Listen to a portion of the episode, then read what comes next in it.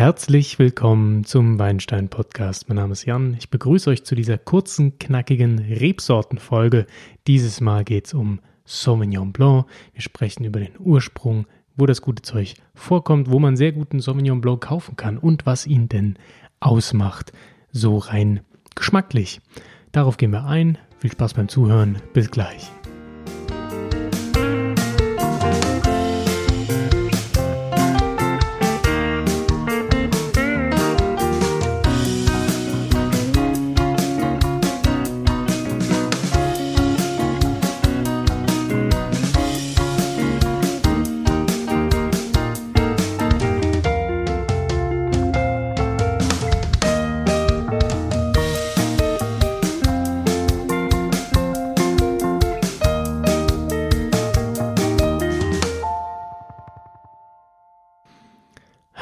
Sauvignon Blanc, wunderschöne Rebsorte, sehr aromatisch, ähm, ziemlich guter Wein, sehr bekannt, immer beliebter eigentlich, sehr beliebt weltweit generell.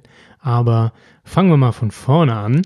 Ähm, Sauvignon Blanc ist eine Kreuzung, er wird auch Fumé Blanc genannt teilweise, kommt aber nicht so oft vor, gerade in der internationalen Welt mittlerweile wird er dann doch überall Sauvignon Blanc genannt, ist eine natürliche Kreuzung aus Traminer und Chenin Blanc.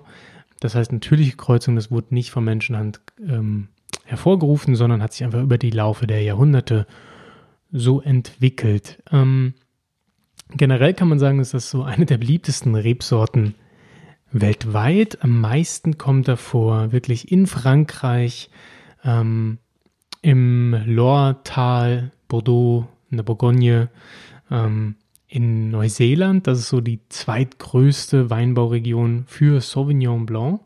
Da vor allem in Marlborough, in der Hawke's Bay, Nelson und dann ähm, in Chile meint man vielleicht gar nicht. Chile werden wir auch irgendwann mal in einem Podcast behandeln. Spannendes Weinbaugebiet. Ähm, ja, die neue Welt sowieso super spannend und Chile hat da wirklich ähm, ganz, ganz, ganz Tolles zu bieten, vor allem im Casablanca-Tal und im Central Valley. Und dann kommt so langsam Südafrika, ja, äh, die Vereinigten Staaten, Australien und so weiter. Wir Deutschen haben gar nicht viel Sauvignon Blanc. Ähm, findet man immer mal wieder bei dem einen oder anderen Winzer, aber dann, wenn in sehr kleinen Parzellen sehr wenig Anbaufläche. Ähm, trotzdem guter Stoff, aber ja, bei uns wird er einfach nicht so viel angebaut. Aber ich glaube, auch hier kommt er immer mehr. Deutschland wird immer wärmer und die internationalen Sorten kommen auch hier langsam immer mehr ins Rollen. Ob man es gut findet oder nicht, das äh, muss man selber entscheiden. Viele fürchten ja, dass die autochthonen oder die klassischen Rebsorten vertrieben werden. Ähm, ich denke, das geschieht alles in Wellen und das sind einfach Trends. Und Trends sind äh, oft auch einfach nur Mode und somit auch irgendwann wieder weg. Naja, wo finden wir denn den Sauvignon Blanc. Klassisch in Frankreich, wie gesagt, ist so eine der größten Weinbaugebiete für Sauvignon Blanc und dort finden wir ähm, den vor allem an der Loire. Ganz spezielle AOCs sind Sancerre, das habt ihr sicher mal gehört. Dann sagt man auch, man trinkt einen Sancerre und das beinhaltet eigentlich immer, dass man einen Sauvignon Blanc trinkt. Oder Puy Fumé. Ähm, genau. Die sind sehr typisch für diesen Streichholzgeruch, das, also frisch angezündete Streichhölzer, sehr mineralisch, sehr feuersteinhaltig. Das kommt einfach von dem Feuerstein, auf dem der auch wächst. Ähm, in Frankreich weiterhin in der alten Welt bleibend ähm, wäre da Bordeaux zu nennen, und zwar Entre deux Mers. Damit ist nicht das Meer gemeint, sondern die beiden Flüsse äh, im Bordeaux, nämlich die Garonne und die Dordogne. Ähm, dazwischen ist ein Weinbaugebiet bekannt für guten Sauvignon Blanc. Ähm, weiterhin im Bordelais finden wir auch in Graves den äh, berüchtigten Sauvignon Blanc wieder. Das ist so ein bisschen alte Welt Frankreich, aber auch im Friaul in Italien finden wir Sauvignon Blanc. Dann aber, wie gesagt, ist die nächste große Region eigentlich für diese Rebsorte die neue Welt, allen voran Neuseeland. Vielen sagt vielleicht Cloudy Bay noch was, habe ich bestimmt irgendwann schon mal in einem Podcast erwähnt. Das ist ähm, ja eine Region einerseits, aber auch ein Weingut, die sehr teuren Wein mittlerweile macht und ganz bekannt eingeschlagen ist in der Weinwelt früher ähm, in den 90ern durch seinen extremen Geruch, Passionsfrucht und so weiter. Ähm, kostet mittlerweile auch 40 Euro die Flasche, kriegt man nicht mehr so günstig den Sauvignon Blanc. Und ähm, allen voran im Marlborough. Ja, riesiges Weinbaugebiet in Neuseeland. Mehr dazu im Neuseeland Podcast. Einfach bei iTunes und Co. ein bisschen runterscrollen, findet ihr den Podcast zu Neuseeland. Ja, Marlborough, da habe ich auch einen Wein her, den wir demnächst trinken werden. Ähm, genauso wie ich einen Wein aus äh, Puy Fumé habe. Die werden wir im Laufe der Zeit verkosten. Die werden nicht in diesem Podcast rankommen, da ich es einfach nicht geschafft habe, ehrlich gesagt, den Wein rechtzeitig zu kaufen, zu besorgen für diese Podcast-Folge. Ähm, da wird es dann eine extra Podcast-Folge zu geben und eine Instagram-TV- äh, Weinverkostung mit Video, so wie ich das in letzter Zeit immer handhabe. Auch da bitte ich um euer Feedback. Wenn euch das ähm, gefällt, mache ich das gerne weiter. Ähm, wenn nicht, dann halt nicht. Schauen wir mal. Was zu sagen ist zu, ähm, zu Marlborough ist, ähm, dass da im Süden sehr sandige Böden sind. Und durch geringe Erträge ähm, wird die Konzentration in den Beeren einfach nochmal hervorgehoben. Die sandige Böden, sie sorgen auch dafür, dass es ein bisschen kahler, äh, karger wird und für diese geringen Erträge dann auch sorgt. Ähm, die Hitze in Neuseeland, ich meine, das ist ja auch, man denkt immer so an Urlaub, wenn man an Neuseeland denkt, aber da ist ja ganz, ganz verschiedenes Klima und auch im Marlborough ist es eben nicht so brütend heiß. Trotz dessen sind Weine aus Neuseeland vom Sauvignon Blanc generell ein wenig mehr tropisch im Geschmack, womit wir auch schon bei ja, den Aromen sind des Sauvignon Blancs. Ähm, die sind nämlich besonders pikant, das muss man sagen, ähm, unterscheiden sich aber stark zwischen alter und neuer Welt. Ähm, richtig typisch für die alten Weltweine ist, sind so pik pikante Noten einfach. Da ist so eine grüne Paprika drin, die und so gemähtes Gras, das ist der Klassiker für Sauvignon Blanc. Wenn man hört Sancerre, wenn man hört Puy Fumé, denkt man an grüne Paprika. Das hängt damit zusammen, dass dann der gleiche Stoff einfach ähm, drin ist in diesem Wein, dieser leicht äh, kräutrige, scharfe Stoff. Das nennt sich Methoxypyrazin, um Gottes Willen. Ähm, und das kommt eben auch in Paprika vor.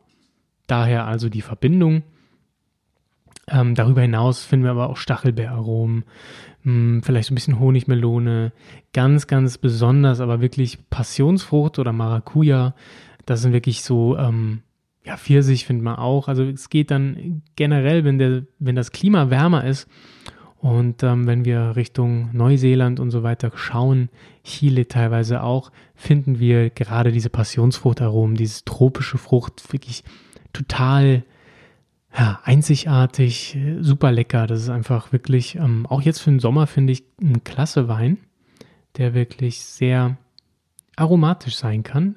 Hohe Säure, ähm, mittlerer Alkohol, wenig Körper meistens.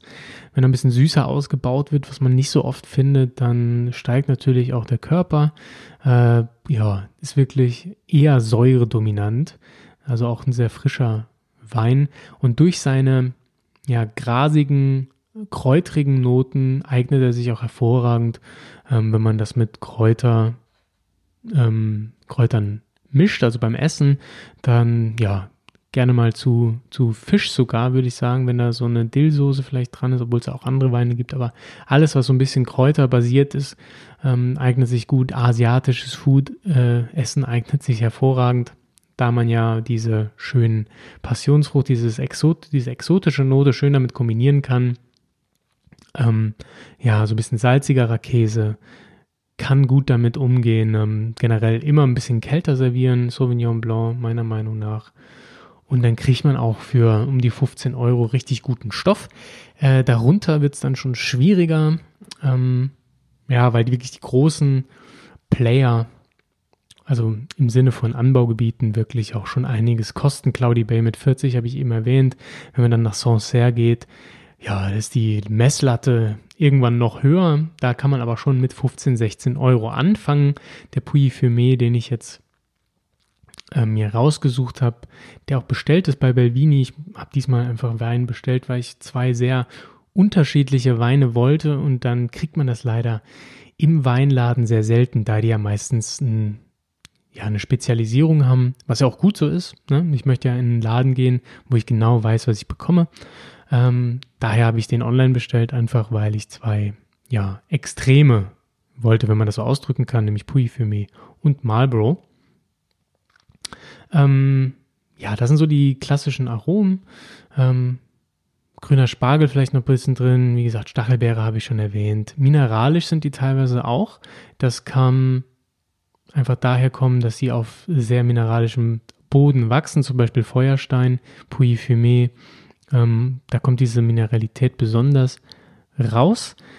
Ähm, ja, ich würde auch sagen, ich gehe mal kurz darauf ein, auf die beiden klassischen französischen Weinbaugebiete. Ich hoffe, ich langweile damit niemanden, aber vielleicht interessiert es den einen oder anderen.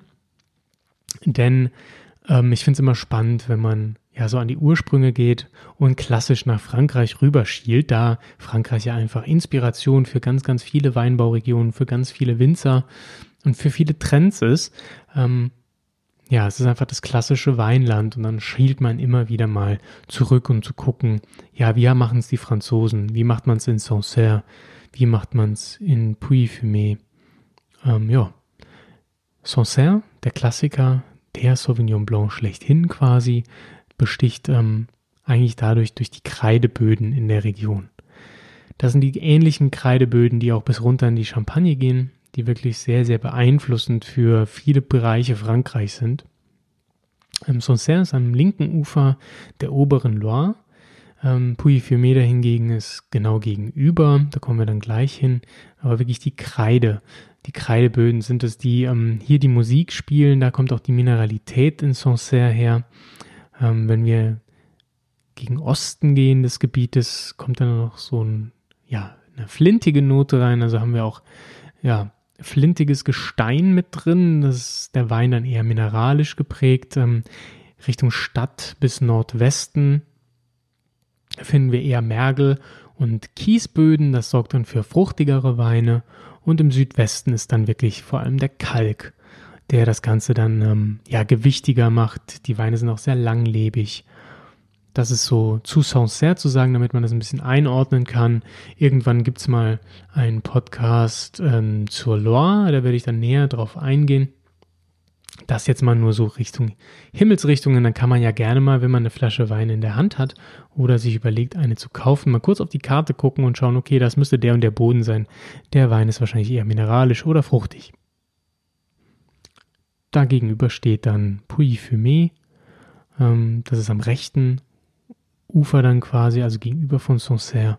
Und hier ist es der Feuerstein, auf dem äh, die Reben wachsen und der seine Note eben in den Wein gibt. Da haben wir wirklich so eine leicht rauchige, pikante, ein bisschen spitzere Note. Die Mineralität verwandelt sich halt eben in so einen Feuerstein, so ein bisschen was rauchigeres.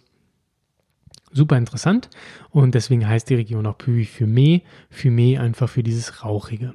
Hat aber nichts damit zu tun, dass der Wein etwa ähm, in Barrique kommt, denn oft gibt es ja Weine, die so ein bisschen ja, Barrique gesteuert sind und dann diese rauchige, cremige Note bekommen. Nee, das hat hiermit nichts zu tun, das ist einfach durch den Feuerstein.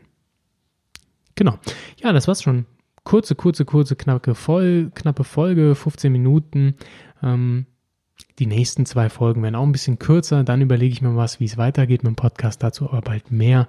Da denke ich, werden die Folgen länger und wir gehen mehr ins Detail, aber dazu mache ich eine extra Folge, wo ich euch das dann erklären werde. Denn bald jährt sich dieser Podcast und da denke ich, ist mal Zeit für was Neues.